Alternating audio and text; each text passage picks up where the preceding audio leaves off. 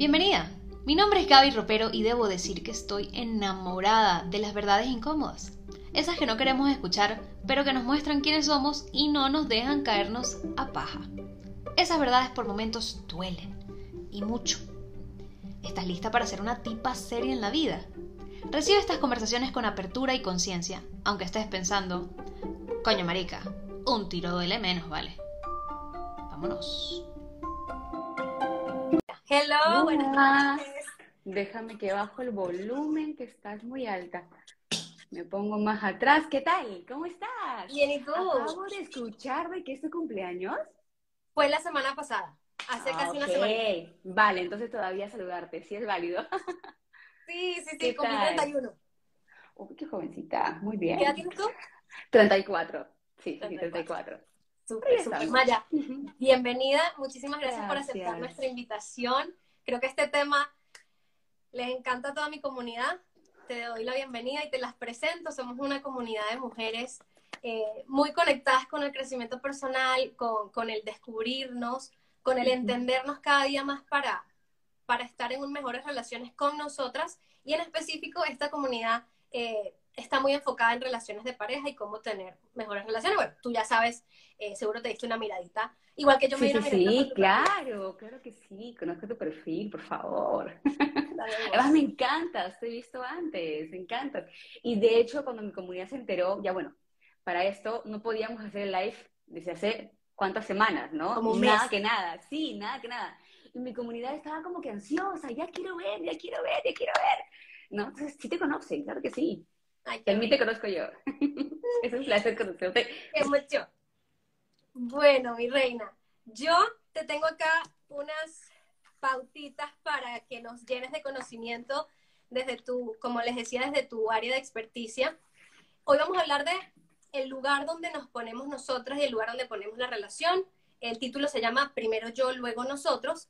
Y bonito, yo quise eh, definir un poquito esta dinámica, eh, viendo no solo el lado positivo de esta, digamos, podríamos decir orden o jerarquía, sino también las cosas negativas que podría traer eh, ponernos siempre primero nosotras eh, cuando entramos a una relación de pareja, ¿no? Como los extremos.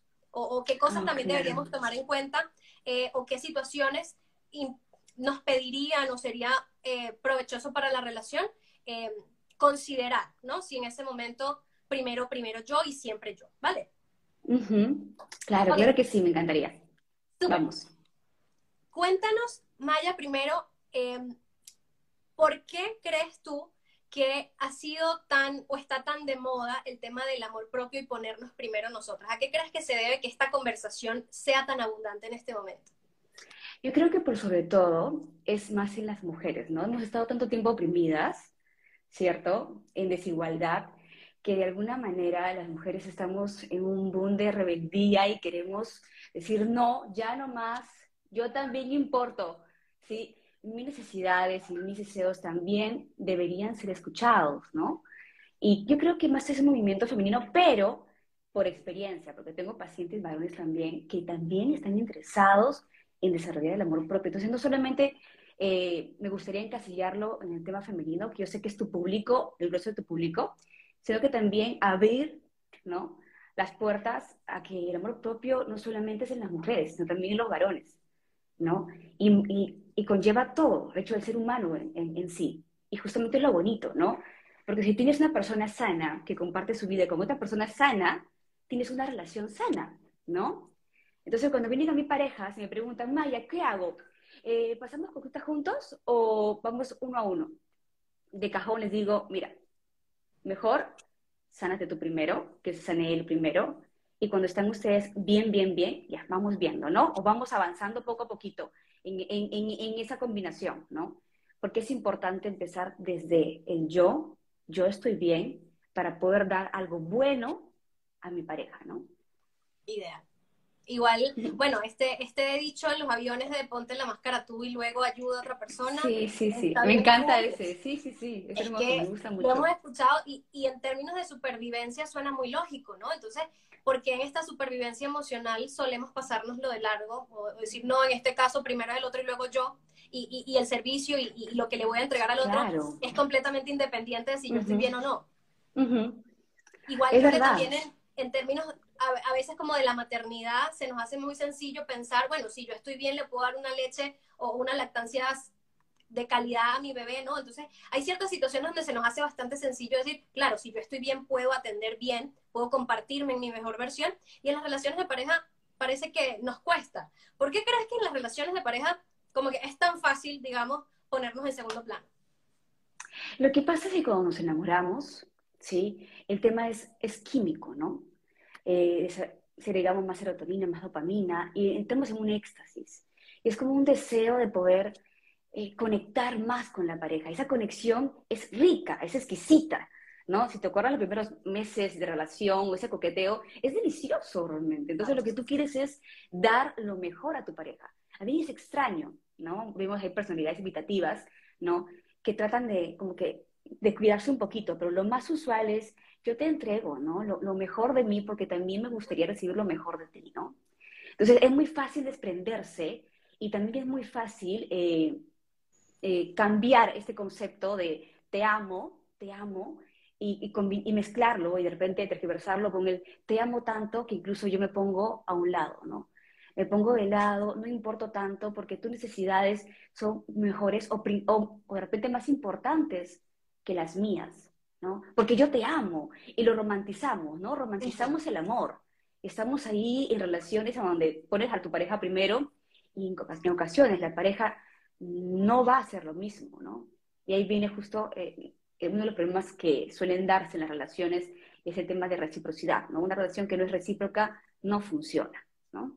De acuerdo. Aparece un poquito el personaje del mártir, ¿no? Y la mártir donde, donde el mártir muchas veces pues se lleva, después que muere, y esto es lo importante del mártir, después que hace el sacrificio, después que da su vida, pues recibe mucha celebración, mucho honor, y, pero no es algo que disfrute, digamos, quien murió, quien se sacrificó muchas veces porque pierde mucho en el camino, y, en, ese perder no disfrutamos eh, necesariamente de lo que pensamos que vamos a recibir si, si nos entregamos al 100%, que ahí es donde la reciprocidad la vemos en vida, ¿no? Digamos, la, figura del mártir es alguien que sacrifica su vida por otro, ¿no? Nosotros seguimos en vida para presenciar que el otro no o no está agradecido o no pretende hacer lo mismo y ahí es donde decimos, oye, quizás ser mártir no es buen negocio, quizás el ponerme a mí de último no es buen negocio, porque el, el mm. costo es muy alto, ¿cierto? Claro, Claro que sí, mientras que te escuchaba comentar todo esto, se venía a la mente justo en el plano de la psicología existen los pensamientos distorsionados y las creencias, ¿sí? Eh, y existen muchos pensamientos distorsionados que, por ejemplo, hace referencia de, de, injusticia, ¿no? Yo, yo te amé tanto que es injusto que tú no me ames de igual manera, ¿no?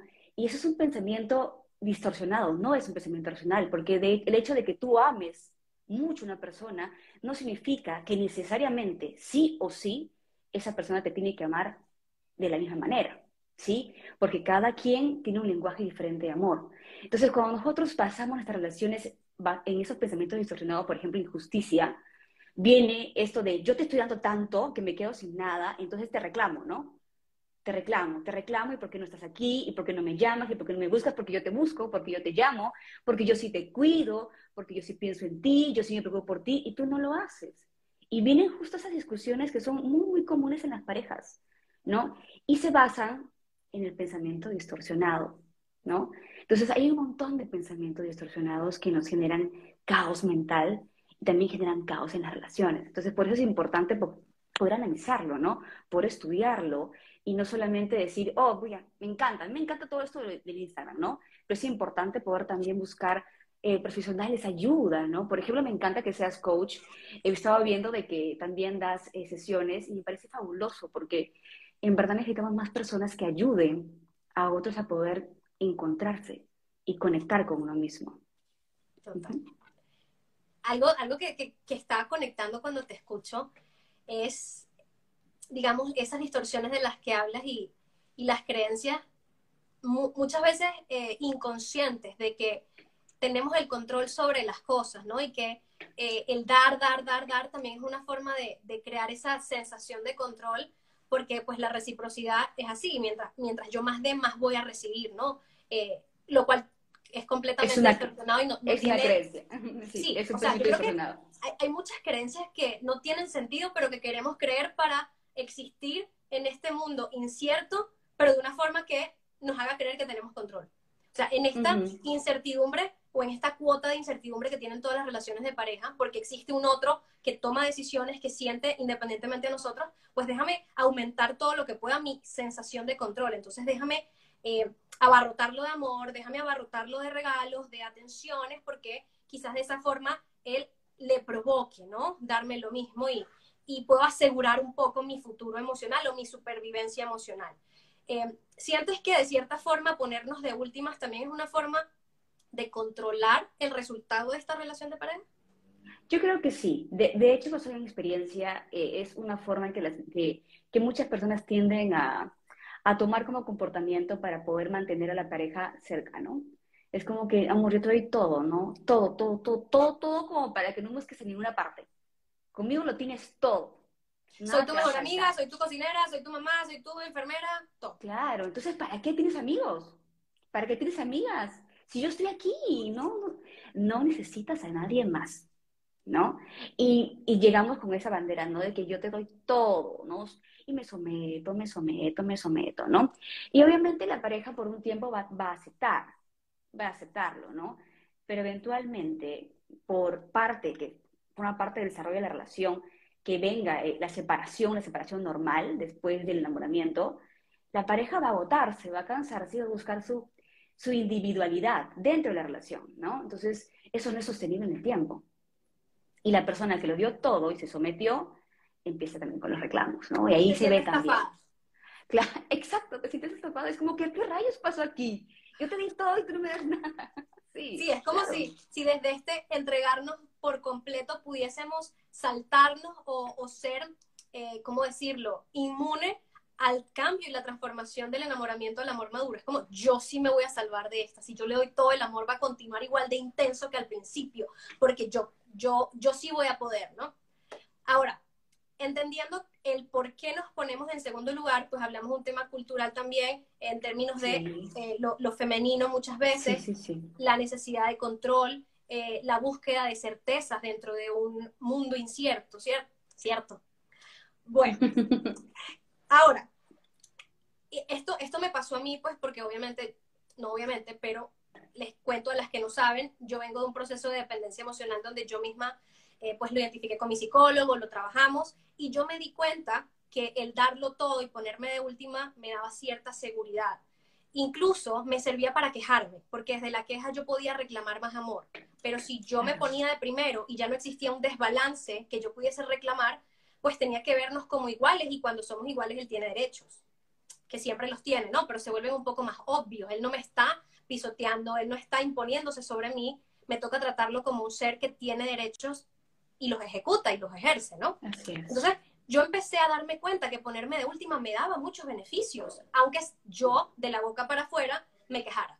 Aunque yo de la boca para afuera dijera, esto se siente horrible, esto, él no me quiere igual, y yo llorara y yo llorara, me daba cuenta que era un lugar seguro para mí porque ponerme de primero implicaba también un distanciamiento de esta persona, implicaba una reconstrucción de la mujer que yo no sabía ser, implicaba la separación de, esta, de esto que, que yo fusioné durante el enamoramiento y que me recordaba, eres un ser separado a esta persona, si tú te pones primero y no, no necesariamente al otro o a la relación. Entonces, ¿tú crees que, o de qué forma podría ser retador ponerme yo de primero? ¿O por qué razón yo decidiría no ponerme de primero el día de hoy? Bueno, lo dijiste al principio, ¿no? Eh, tú lo que querías a él, querías, era, es mucho más cómodo ponerte de último cuando quieres mantenerlo, ¿no? Y te pones también con, con una, en una careta, una careta, ¿sí? No consciente, todo es inconsciente, no es que uno diga, yo me voy a poner como última aparentemente, solamente porque me quiero quejar y conseguir más beneficios. No es consciente, ¿sí? Eso es, importante que lo podamos decir porque no se busca satanizar a nadie, no es que nadie esté buscando, bueno, muy pocas personas buscan embaucar, ¿sí? Hay, pero no, no, no todos, ¿sí? Pero es muy cómodo también, ¿no? Muy cómodo porque así le doy también la responsabilidad al otro de que por él, ¿no? O por esa persona, las cosas no van bien, porque yo, yo, yo, yo hago todo, ¿no? Yo ya, yo ya, yo ya estoy ya dándote todo ¿no? Incluso lo que de repente no tendría que darte, ¿sí? Pero tú no haces nada, ¿no? Entonces, de alguna manera también buscamos dar toda la responsabilidad a la otra persona del futuro de la relación. Y eso también uno de los problemas que suelen pasar en las consultas, ¿no? En que la pareja se queja, se queja, se queja, y yo veo muchos varones que están en, las sesiones y, en verdad, en verdad me dan, me dan, como que penita, ¿no? Porque ellos están, pero nunca me dijo nada, ¿no? Pero yo no te pido que lo hagas, yo no te estoy pidiendo que te pongas primero, perdón, que te pongas al último, o que te postergues, sal, haz tus cosas, ve a tus amigas. No, pero es que yo, yo lo hago por amor pero me puedes seguir amando sin hacer esto, ¿no? Entonces es, muy, es cómodo poder hacerlo, pero también hay que evaluar los motivos personales de cada uno para hacerlo, ¿no? Porque hablamos de generalidades, ¿no? Tú tuviste estos motivos, yo también en un momento tuve una relación de apego emocional, ¿sí? Y también tuve mis motivos, entonces es cada, cada uno tiene motivos diferentes, diferentes, no podemos como que encasillar a todos, pero, pero es bueno que cada quien pueda tratar, ¿no? todo su proceso de forma personal, ¿no? Brutal. Me encanta eh, estos, estas conclusiones donde podemos hacernos responsables incluso de algo que suena muy bonito, ¿no? Yo me entregué por amor y yo entregué todo y, desde, ese, desde ese lugar no, no, nos paramos a considerar que eso me beneficia a mí de cierta forma y que lo sostengo y lo he sostenido por estos meses o estos años por razones que también me benefician a mí. Entonces creo que aquí nos estamos cuestionando cosas bien importantes. Ahora, hay algo que eh, en mi caso, y se los planteo, fue una de las herramientas que tuve que empezar a aprender eh, para ponerme a mí primero y que fueron muy retadoras porque implicaban distanciarme y era lo que yo no quería, porque desde la, yo, pensaba que desde la cercanía pues tenía más seguridad y fue poner límites. Una de las formas de ponerme a mí primero es poner límites y muchas veces es ponérmelos a mí, porque como tú dices, en, muchos de los casos no es la otra persona que te pide que des todo. Es ponerme el límite a mí de hoy voy a hacer lo que de verdad quiero, hoy voy a salir con mis amigas porque es lo que de verdad quiero, eh, voy a buscar una actividad el fin de semana aunque él no me haya dicho nada y no me voy a quedar simplemente con la agenda vacía porque él seguro me va a invitar y cuando no me invite me molesto, sino yo voy activamente a, a, a ponerme yo el límite en cuanto a lo que invierto en la relación. ¿Ok? Entonces, eh, mucho, mucho se habla de límites. ¿Qué opinión te merece el tema de los límites con ponernos a nosotras de primero?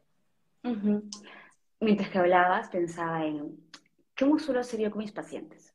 Lo que, lo que solemos hacer es trabajar el autoconocimiento, ¿no? Basado en la premisa de que si no te conoces, ¿cómo puedes amarte? No podemos amar aquello que no conocemos, ¿cierto? Entonces, si yo no me conozco, si no sé quién, qué quiero en mi vida, no solamente en lo, de pareja, en lo personal. ¿Qué quiere Maya? ¿Qué quiero yo como individuo? ¿Qué deseo? ¿Sí? ¿Qué deseo yo en, como pareja? ¿Qué tipo de pareja deseo para mí? ¿No? Y comenzar a ver en cada área de mi vida qué es lo que yo quiero y qué es lo que yo no quiero. Y justamente entran los límites, en lo no negociable, ¿no? En lo no negociable, aquello que, que de repente no lo voy a permitir porque no lo deseo para mi vida. Por ejemplo, la infidelidad, ¿no? Por ejemplo, golpes que, que, tendrían que ser no negociables, ¿sí? ¿Sí? La violencia no se negocia. También tenemos el, el hecho de que a veces, cuando estamos en la búsqueda de los límites, intentamos también el flexibilizarnos. Entonces van a haber límites que van a ser flexibles, ¿no? Flexibles. Ok, vamos a negociar. No es algo que me guste, no lo disfruto, pero lo, puedo tolerar, lo podemos conversar y llegamos a un punto medio. Entonces, el poder llegar al autoconocimiento, ¿sí? El poder saber quién eres, qué quieres, qué no quieres, cómo lo quieres, porque con pacientes somos así, súper al detalle, como qué cosa quieres, qué no quieres, cómo lo quieres, qué no quisieras, ¿no? Entonces son preguntas importantes que sería bueno poder responderlas para poder llegar justo a esta parte, ¿no? Los límites. No podemos amar aquello que no conocemos. Y no podemos colocar límites si no conocemos qué es lo que queremos. De acuerdo. Oye, por aquí están haciendo unos comentarios, están... Sí. Sí, sí, sí, me distraen. Una comunidad muy linda ahí conversando. Hablan, hicieron esa pregunta, eh, cuando no les pasa que cuando no sienten que lo tienen cerca les da miedo a perderlo.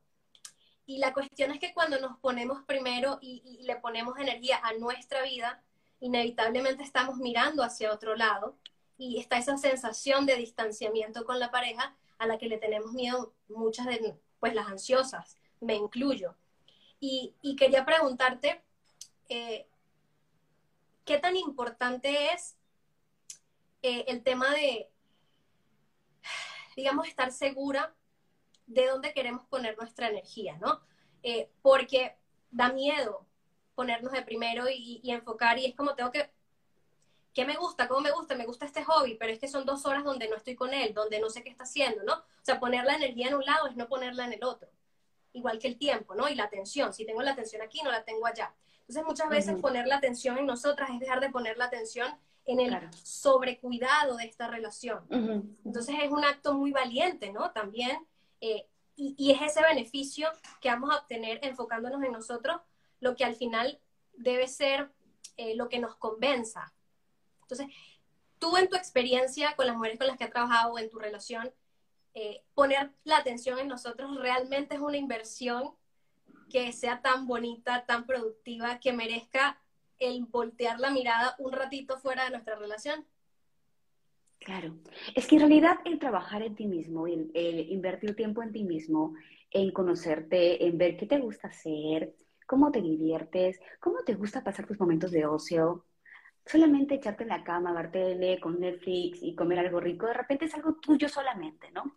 Sí puede generar esos miedos de, uy, pero son, tal cual dijiste, dos horas sin verle. ¿Y qué va a pasar, no? Y ahí viene la ansiedad, ¿cierto? Ahí hay que ahondar qué ahondar, ¿no? ¿Qué significa para ti este momento? ¿Qué significa para ti estar este tiempo contigo y no estar con él?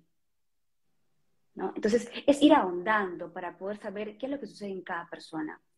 ¿Sí? Pero yendo allá en términos generales, el invertir en ti te va a ayudar a que te puedas enfocar en algo que te va, que te va a durar, para, que te va a durar y que es solamente para ti. Va a ser a largo plazo, ¿sí? Y para ello también hay que manejar un equilibrio. Yo estoy conmigo, pero también estoy con mi esposo, ¿no? Estoy conmigo, pero también estoy con mis hijas, estoy conmigo, pero también estoy con mi madre. Entonces, comparto un equilibrio de, de mi ser con las diferentes áreas de mi vida, porque no solamente soy yo como individuo, sino soy yo como mujer, soy yo como madre, como hermana, como hija, como esposa, ¿no? Entonces, comenzar a enriquecernos. Entonces, la importancia de poder tú invertir en ti también te va a ayudar a estar más fresca, estar más contenta, te más satisfecha contigo, te vas a ver más bonita, te vas a sentir más linda, con más energía, para poder también entregar lo mejor a los demás. Porque a veces es nuestro temor, ¿no? He sido sola conmigo, pero y con él, hey, está bien, porque luego vas a verle a él y le vas a contar todo lo que has hecho. Y tu pareja va a hacer lo mismo, ¿no? Va a ser mucho más enriquecedor. De hecho, te cuento un poquito lo que me pasaba cuando recién me casé. Y recuerdo que a mí me encantan las películas así, todas así, nenas de Disney, me encantan, y a mi esposo no le gustaban, no le gustaban. Entonces hubo un tiempo que yo me resentía con él y decía, mm, no quiere ir a ver conmigo las películas, es que no me quiere. Mira, mira la creencia, mira, a qué conclusión, conclusión llegaba, ¿no? O sea, él no va a ver la película conmigo es porque no me quiere. ¿No? Me tomó tiempo entender que el hecho de que él no, no le gusten las películas de Disney no significaban de que no me quería, sino que simplemente no le gustaba.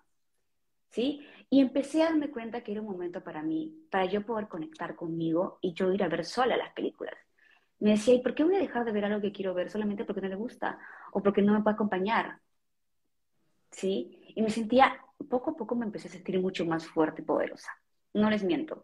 Empecé a sentirme mucho más segura de mí, más tranquila conmigo, más tranquila incluso en mi relación.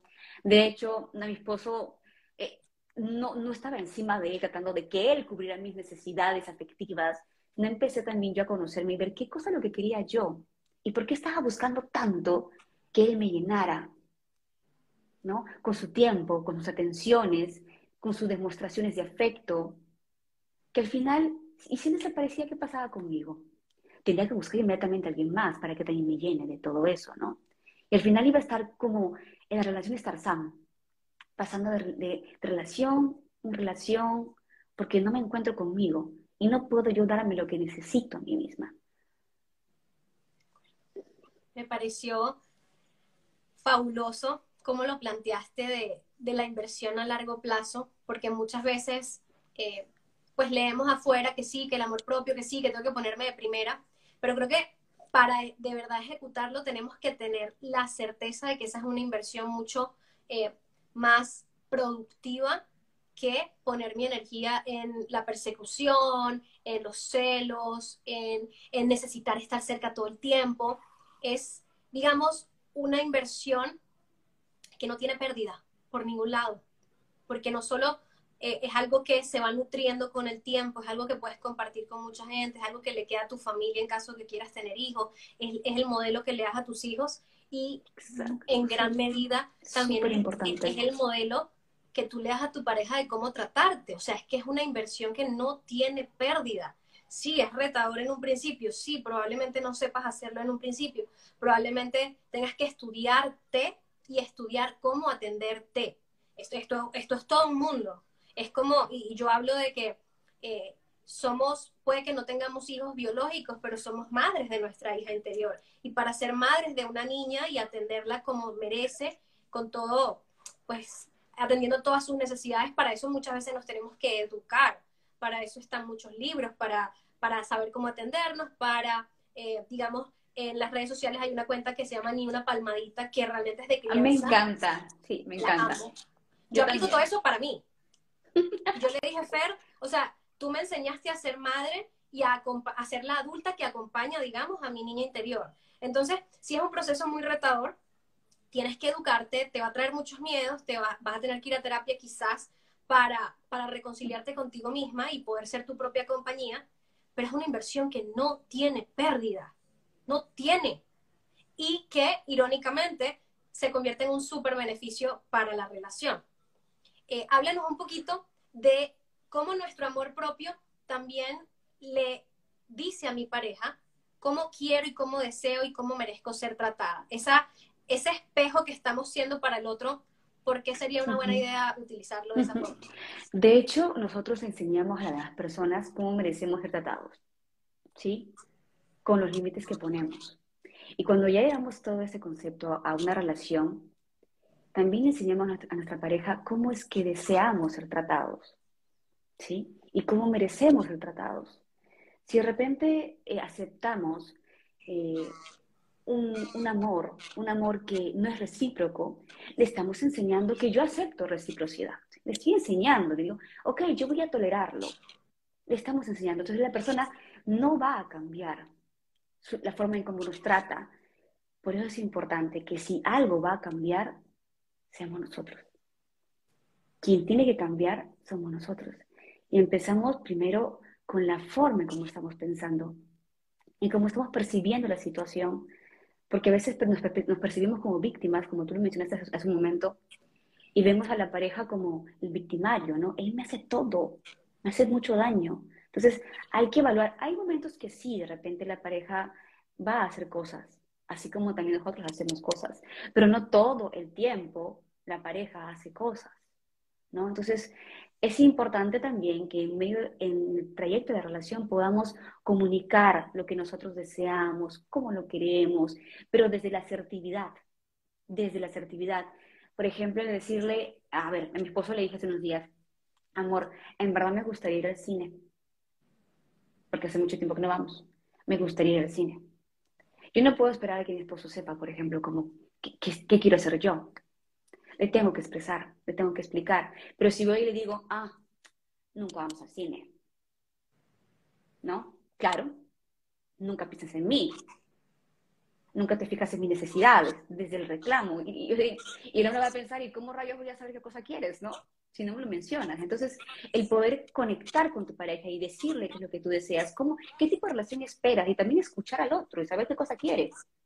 También te permite mejorar tu proceso de selección de pareja porque a veces nos involucramos con personas que no, no están dirigidas hacia donde nosotros queremos estar.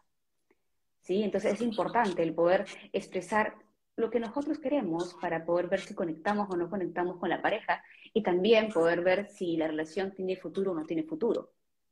O qué cosas podemos trabajar como pareja para poder mejorar, ¿no? Entonces es muy, muy importante el poder, por abrirnos, abrirnos en la relación. se me vino a la mente una frase que dice, eh, es de mi autoría realmente. Ah, mira. Ok. Solo podemos tener una relación con una persona con la que estamos de acuerdo. Fíjate.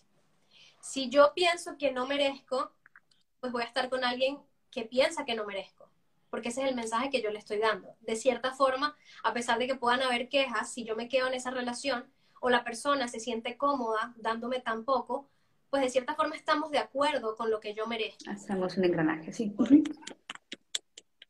Cuando una relación no funciona es porque no estamos de acuerdo. O sea, si yo pienso que yo merezco mucho y la persona, la otra persona piensa que merezco poco, pues empieza a haber un choque donde probablemente tenga que, uno, o mejorar mi comunicación o lo que sea, o pues cuestionarme si esa es la relación para mí. Pero si estás en una relación donde sufres constantemente, en cierto nivel ustedes están de acuerdo en qué es lo que tú necesitas o tú mereces, porque si estuviesen en desacuerdo, alguno de los dos se estaría yendo por la puerta.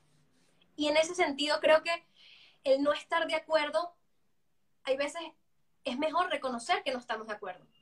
Y es mejor reconocer que yo merezco esto a, a darme cuenta que te estoy dando un mensaje de no merezco, pero luego me quejo. Porque, ¿qué mensaje te estoy dando si tú me estás devolviendo un no merecimiento, un, un, un, una atención muy poco detallista o violencia o manipulación? Es como, ¿qué te hizo pensar que yo merezco eso? ¿Qué te hizo pensar que yo deseo eso? ¿Qué te hizo pensar? Y, es parte del mensaje que yo estoy dando, ¿no? Es el hacerme responsable de, desde el amor propio. ¿Qué te hizo pensar que yo acepto este tipo de trato? ¿Será que yo me estoy tratando así y por eso tú interpretas que yo merezco esto? Que está bien que tú me grites. O sea, ¿qué, qué cosa me estás reflejando tú? Entonces, en ese sentido, hay, hay una frase también como, como del narcisismo, ¿no? El narcisista y, la dependiente o la sumisa están, independientemente del género, de cierta forma están de acuerdo de, quién importa más. Porque si no estuviesen de acuerdo, esa unión no se daría. Entonces, a mí me llegan muchas personas, creo que estoy con una persona narcisista, que estoy, creo que estoy con una persona narcisista. Listo. Sin, sin diagnosticar ni nada por el estilo, pues ellas llegan con esta palabra que está muy de moda. Y, la pregunta es, eh, de qué forma ustedes han estado de acuerdo que él es el más importante, porque no es solamente él quien piensa que él es el más importante, tú también lo piensas. Porque si han durado tres años, cuatro años, es porque hasta cierto punto están de acuerdo. ¿Qué, qué opinión te merece el, el cómo me trato yo? Y, digamos, ¿qué información me da el otro de cómo me estoy tratando yo? Es, ya, es que cuando hablamos ya de, de personalidades, eh, hablamos de algo mucho más profundo, ¿no? De hecho, no vas a conectar con cualquiera. Una persona sana no va a conectar con una persona que no esté sana. ¿Por qué? Porque inmediatamente va a haber señales de alerta y va a decir, mm, de aquí no soy, no me gusta esto. Lo comento, lo expreso, pongo mis límites, digo lo que no me gusta, pero hay reincidencia, entonces me retiro. ¿Sí? Entonces, para tú conectar con una persona que no está bien, primero hay que pensar qué está reflejando esa persona de mí, qué tengo que trabajar en mí. Porque si yo estuviera sana, no estaría permitiendo el trato que me está dando, ¿no? Y creo que va mucho lo que estás diciendo tú. No permitiría que me traten de una manera determinada, de repente no me valoren, me menosprecien, me descalifiquen, o de repente no me den el tiempo que yo considero que, que merezco también, ¿no? Y que me hace bien. Entonces, es importante tener esa información porque la pareja también nos refleja aquello que necesitamos trabajar. En muchas ocasiones, no en todas, ¿sí? Porque cuando tenemos de repente una relación con alguien, eh, por ejemplo, un narcisista, es muy confuso, de hecho. Es muy confuso, porque el narcisista es encantador, hermoso, precioso, te conecta muy bien contigo, te envuelve, te hace creer que eres, eres lo mejor, pero luego te va poco a poco trabajando por, por abajo, te va comiendo, hasta que te das cuenta que no tienes piso. Entonces ahí también vemos de que no solamente eh, es el hecho de que, de que te conozcas, sino también que puedes ser embaucado si caes en manos de una persona narcisista, en mi, en mi caso narcisista, ¿no? Sí puedes ser embaucado porque son encantadores y te pueden envolver. Entonces sí sucede. No necesariamente tienes que padecer algún trastorno o alguna enfermedad, ¿no? O, tener poco amor propio, porque hay veces en que tú te amas. He tenido pacientes que me dicen, Maya, yo me sentía una mujer empoderada. Hacía ejercicio, comía bien, tenía el cuerpazo, soy independiente, manejo el dinero que me da la gana, viajo por el mundo. Pero llegó él y me hizo creer que yo no valgo nada. ¿No? Entonces, ¿qué pasó ahí?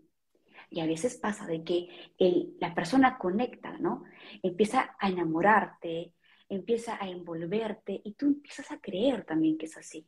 Te empieza a dar todo aquello que tú necesitas, aparentemente, porque también tú le expresas, a veces pasa eso. El que tú le dices al hombre, me gustan así, ¿no? Me gustan así, ¿no? Le vas diciendo. Y la persona solamente sigue todas las pautas que tú le estás dando y te envuelve. Y cuando te das cuenta te quedas sin piso, sin piso. Y sigue siendo una mujer guapa, independiente, empoderada, pero lamentablemente caíste en manos de un enfermo, salud, que te hizo dudar de ti misma, ¿no?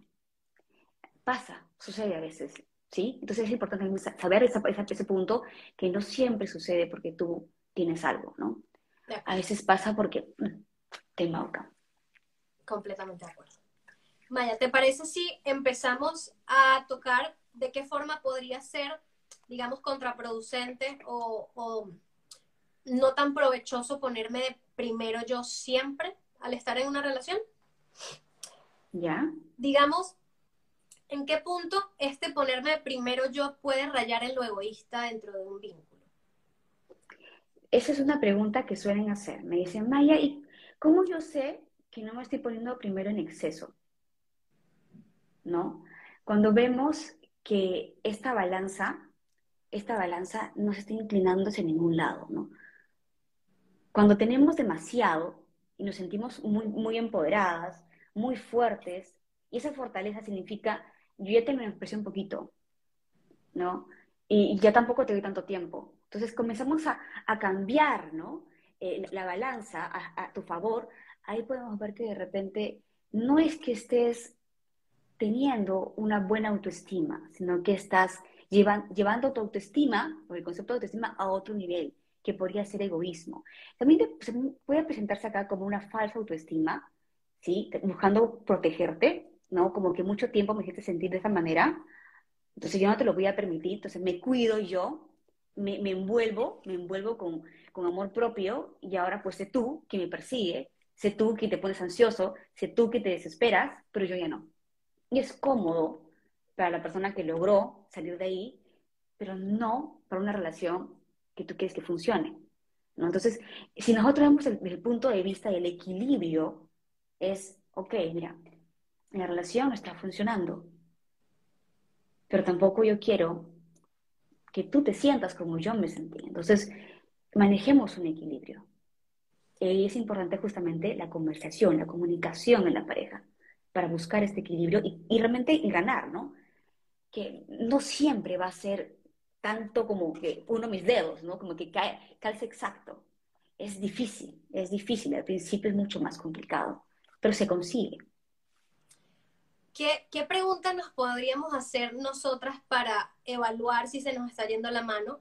¿Y qué pregunta a lo mejor podríamos traer a la pareja que también nos permita eh, evaluar, no solamente para nosotros, sino para el otro, si alguno de los dos está desequilibrando la balanza. Cuando hay un desequilibrio en la balanza, usualmente también hay cierta insatisfacción en ti. No te sientes, no te sientes completo, no te sientes bien, por, de todo bien.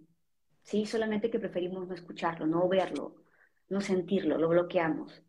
Es importante que tengamos nuestros momentos de quietud, en donde digamos, ¿qué estoy haciendo conmigo? ¿Estoy donde realmente quiero estar? ¿Mi relación es el tipo de relación que, que quiero tener?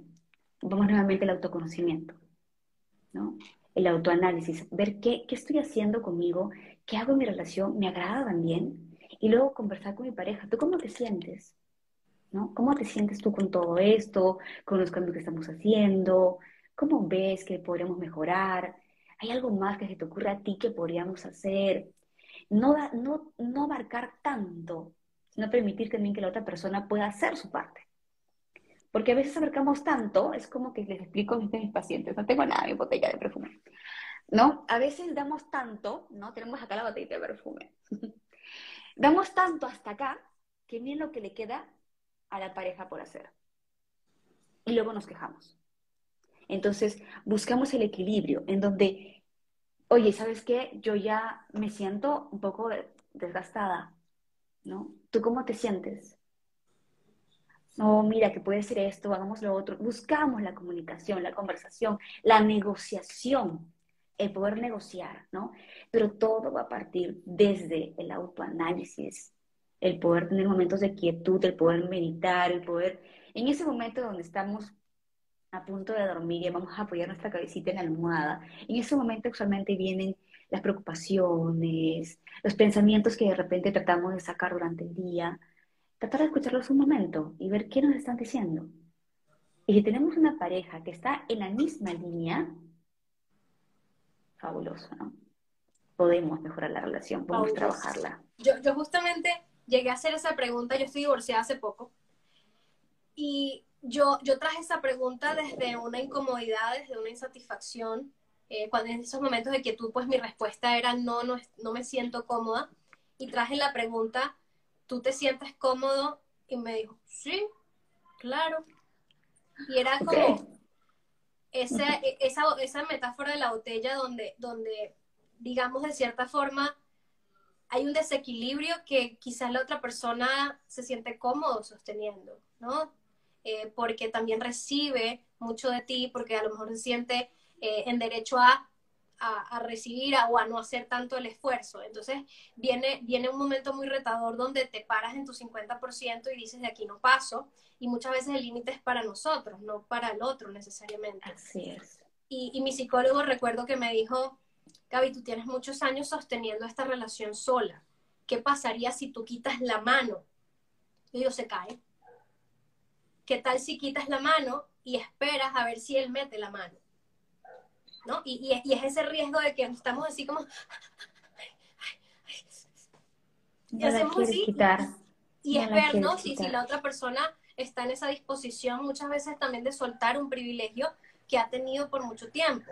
Porque eh, eh, esta, esta mártir que se entrega el 100% le está entregando un regalo muy valioso está entregando energía, está entregando tiempo, está entregando amor, está entregando todas las expresiones de su esencia, toda su luz. Y eso es algo muy bonito que la otra persona está recibiendo y que tiene que estar consciente de que para que exista un balance tiene que eh, soltar de cierta forma ese privilegio para hacerse cargo de ese espacio que yo antes estaba asumiendo, ¿no? Y, desde ahí eh, sentirse cómodo y generoso en ese amor. Entonces me parece importante destacar esto en cuanto al egoísmo que a veces nos da miedo, el echarnos hacia atrás y decir, no, ya no voy a dar tanto, voy a recoger un poquito para mí, le permite al otro aparecer o no aparecer. Y creo que ahí hay muchas respuestas. Muchas respuestas. En verdad tienes toda la razón. En ese momento te das cuenta de con quién estás, con quién estuviste, ¿no? Y si quizá diste más de lo que tenías que dar, y la otra persona solamente recibió y estuvo muy cómodo. Pero también ahí vemos que gran parte de la responsabilidad era nuestra. Nosotros estábamos abarcando demasiado espacio. Demasiado espacio. Y eso no permite tampoco que la pareja pueda hacer más. Y a veces salir de esa comodidad, comodidad es complicado. Es difícil, ¿no? Por eso también es importante que los dos puedan buscar ayuda, ¿no? Y estar alineados, qué es lo que queremos. Pero si solamente uno la busca y no están alineados, es más complicado, más difícil. Y, yo creo que esta, esta conversación de equilibrio abarca muchísimas cosas también desde el feminismo. Hay un llamado enorme a, los hombres para soltar ese privilegio que han tenido durante tanto tiempo, porque no es solamente nosotras luchar por dejar de estar tanto al servicio, que se nos obligue a estar tanto al servicio, queremos dar menos, queremos atendernos a nosotras, eh, y en ese sentido necesitamos la comunidad masculina también que reconozca su privilegio, lo suelte y, disfruten eh, esta igualdad que nosotros estamos buscando. Entonces creo que es una, no sé si línea de pensamiento que, que abarca muchas cosas, un, un, equipo de trabajo también, el que está cómodo en el colegio porque tiene la letra fea y la otra persona hace toda la cartelera. Bueno, cabrón, aprende a dibujar bonito porque es que no es justo este desequilibrio. Ay, no, es que si aprendo a dibujar bonito, entonces me va a tocar hacer la mitad de la cartelera. Pues sí. No lo quiero hacer. Y no lo quiero hacer. Estoy cómodo, estoy muy cómodo, así me quedo. De acuerdo. Entonces, este ponernos de primero también nos expone a ver si el otro va a dar la talla y va a estar ahí con nosotros. No es, no es egoísmo, es, es un llamado a la, al equilibrio, llámalo justicia, a la reciprocidad que todos merecemos, hombres y mujeres. Otra cosa, a ver, por acá escribí el soltar muy rápido. También hay una ola que habla de, bueno, por allí eh, ahora esta generación de cristal se sale de relaciones, se divorcian súper rápido, hay que aprender a sostener, ¿no? Entonces, eh, el pensar primero en mí, siempre en mí y solo en mí, eh, ¿de qué forma puede ser contraproducente para una relación que pues lleva trabajo? ¿Y, y, en qué punto estoy o, o considerar soltar demasiado rápido puede ser negativo? A ver, cuando me habla de soltar, pienso en relaciones microondas, ¿no? En eso de que rápido te enciendes y, ¿no? Todo rapidito, todo rapidito, todo rápido, ¿no? Lo que rápido empieza, rápido también puede acabar. No necesariamente, pero a veces sucede.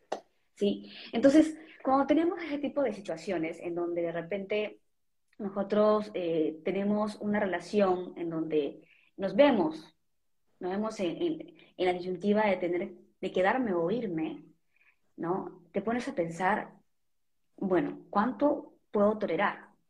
¿No? Es una pregunta que les hago a mis pacientes. ¿Cuánto puedes tolerar?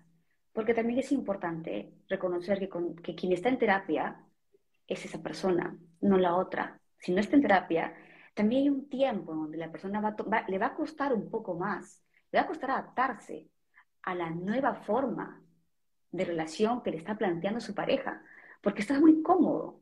Entonces, ¿por qué tendría que hacer las cosas diferentes si durante tanto tiempo me has mostrado que va a ser así? ¿No? Entonces, hay que también permitir que la persona pueda adaptarse. Y en ese proceso de adaptación hay que ver cuánto es lo que yo voy a tolerar. Voy a tolerar. Entonces no es solamente, ok, me amo, adiós, chao, se acabó todo, ¿no? Y generamos una ansiedad en otra persona porque dice, ¿qué rayos pasó? No entiendo, no entiendo en qué fallé, no sé qué pasó, porque si pasa. Me cambiaron a la muchacha, devuélvamela. O sea, fui, no sabes cuántas personas me deben odiar a mí. Entonces es como que, ¿no? De pronto ¿Ya te vas? ¿Cómo así? Pero explícame por lo menos qué cosa deseas, ¿no? Y a veces pasa. Ha tenido pacientes que de repente hemos trabajado dos, tres sesiones y que ya se van así súper empoderadas a tener la relación y viene, Maya, terminé yo, pero ¿por qué? ¿Cómo así? Cuéntame qué pasó para que terminara su relación, ¿no? Y ya nos damos cuenta de que de repente fue como que un chispazo de amor propio exagerado y, y, y tratas de como que poner tus límites a toda fuerza y más es, un, es una necesidad de, de, poder decir hasta aquí nomás porque me siento ya harta de que de repente me he tratado de esta manera, ¿no? Se acabó. Pero es importante por eso también trabajar el tema emocional, ¿no? La gestión de emociones. Esto es lo que tú quieres, hay que ver qué cosa quiere él, hay que informarle cómo, cómo va a ser la nueva situación, hay que pintarle la cancha, hay que mostrarle cómo es la situación ahora para ver si también se le acomoda, de repente no, de repente no lo quiere, de repente el motivo por el cual está contigo es porque tú eres así. Y si tú quieres cambiar, corres el riesgo, un riesgo importante, que es un beneficio para ti, el que se vaya. Porque a veces es mejor que se vaya si no va a ser el tipo de pareja que tú deseas para ti. No, es un riesgo, pero es importante correrlo. Eso, eso. Yo pienso que las mujeres tenemos terror a amarnos a nosotras mismas porque es un riesgo. Es un riesgo de darte cuenta de que no es la persona. Es un riesgo de que el otro se dé cuenta que no te puede cumplir tus expectativas nuevas o las que siempre quisiste pero nunca le comunicaste. Es un riesgo darte cuenta que son incompatibles. Es un riesgo darte cuenta eh, que, que, no vas a poder superar una infidelidad a lo mejor. Esa infidelidad que has tenido años tratando de superar y si te pones de primero, te toca sincerarte y decir, ¿sabes qué? Yo no puedo. Esto me genera demasiada angustia y debo irme. O sea, da mucha claridad ponerte de primero y en esa claridad pues las decisiones, digamos, se vuelven un poco, o, suben el volumen, ¿no? Como que se vuelven un poco más fáciles de ver y ahí es donde tenemos que ponernos los pantalones y decir, quizás aquí hay una decisión que tomar o quizás él tome una decisión. En, el, en, la poca claridad de, de seguirme quejando, de seguir teniendo las mismas peleas, de ponerme de última y sufrir y quejarme por eso, pues dentro de todo hay mucha confusión y en la confusión no hay decisiones que tomar. Pero si nos vamos a la claridad, parece que ahora hay una decisión que tomar. Hmm. O estamos más cerca de considerando esa decisión. Yo tuve una, una clienta que me decía, Gaby, estoy, estoy buscando precios de divorcio. Yo jamás había hecho eso y me asusta. Y, y, y, es uno de los pasos A, ¿no? Es esa claridad que ahora te lleva a considerar una salida que antes no se te pasaba ni por aquí.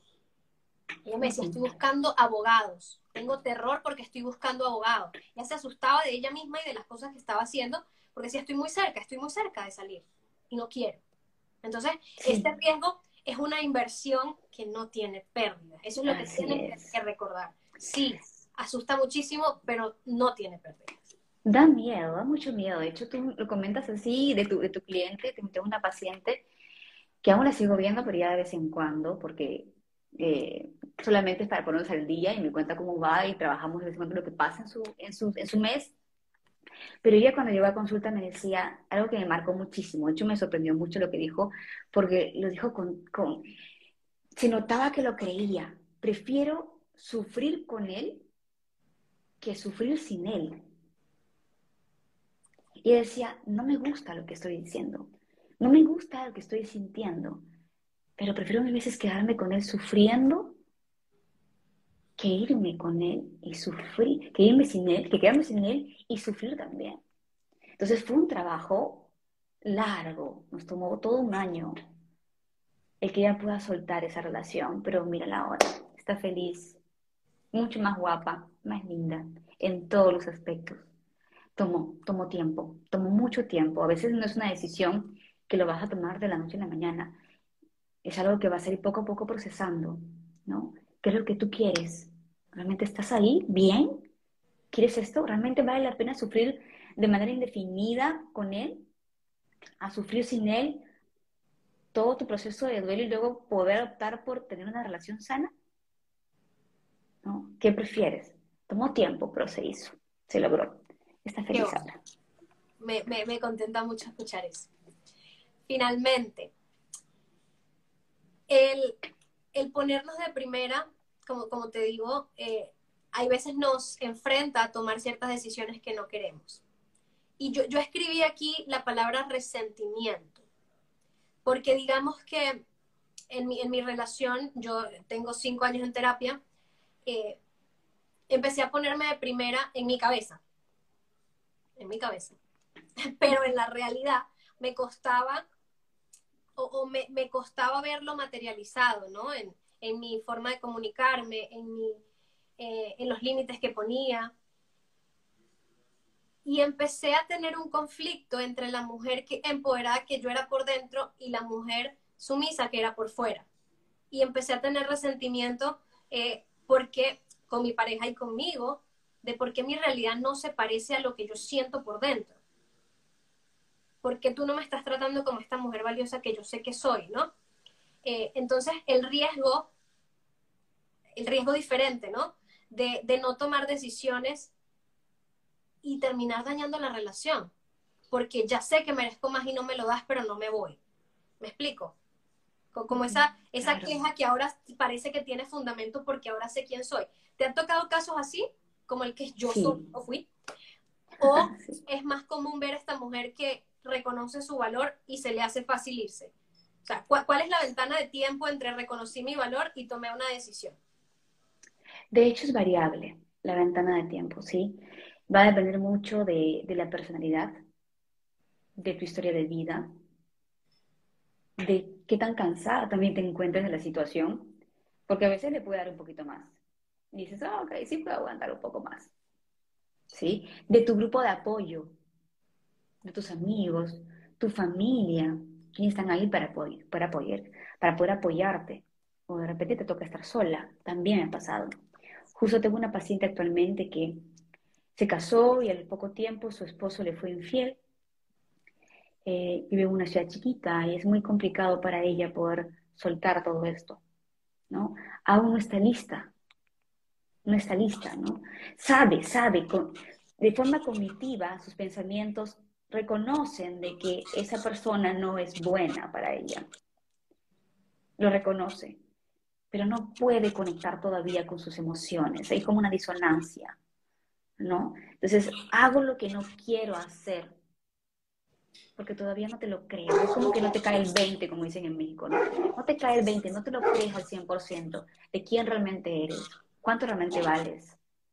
Aún no tienes el valor suficiente, pero tranquila, no es que tengas que estar lista ya. A veces es, es importante que vivas todo lo que tienes que vivir para que puedas aprender todo lo que tienes que aprender.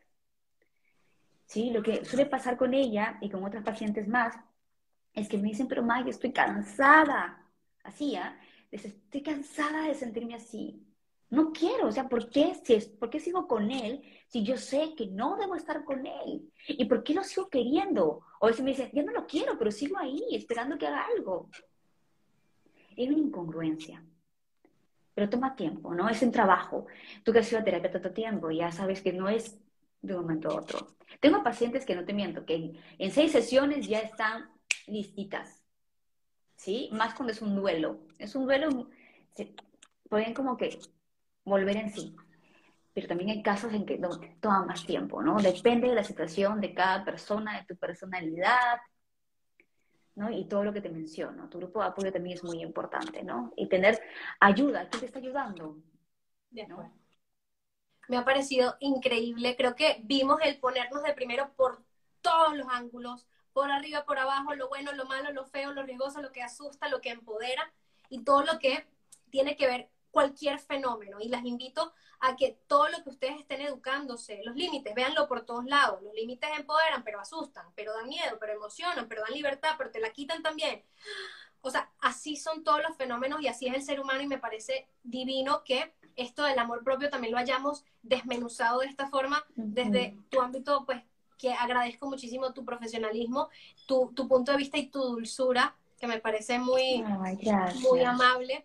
Eh, y que me parece un regalo para toda la comunidad porque yo suelo ser como más directa y cuando encuentro estos lugares tan compasivos tan tiernos me parecen hermosos. Entonces me quedan dos minutitos, me gustaría que nos cuentes sobre tus redes sociales. Entiendo que das consultas privadas, entonces, ¿cómo podrían ellas empezar un proceso contigo? De hecho, solamente comunicarse conmigo por DM, mensaje privado a arroba maya, maya, es que cambié, cambié, arroba maya munoz, punto psicóloga. cambié hace un poquito, entonces estoy como medio confundida ahí. Pero de hecho me escriben por DM y ya me encargo del resto, no se preocupen. Perfecto, entonces la comunicación está bien sencilla y directa. Millones de gracias, me encantó por acá. Sí, déjalo grabado, déjalo grabado. Claro que sí, esto no se va a perder, don't worry. Muchísimas gracias y encantadísima sí, un placer, de contigo en otra plataforma, ojalá. Cuídate muchísimo. Un besito, muchas gracias. Buenas noches, bye. También.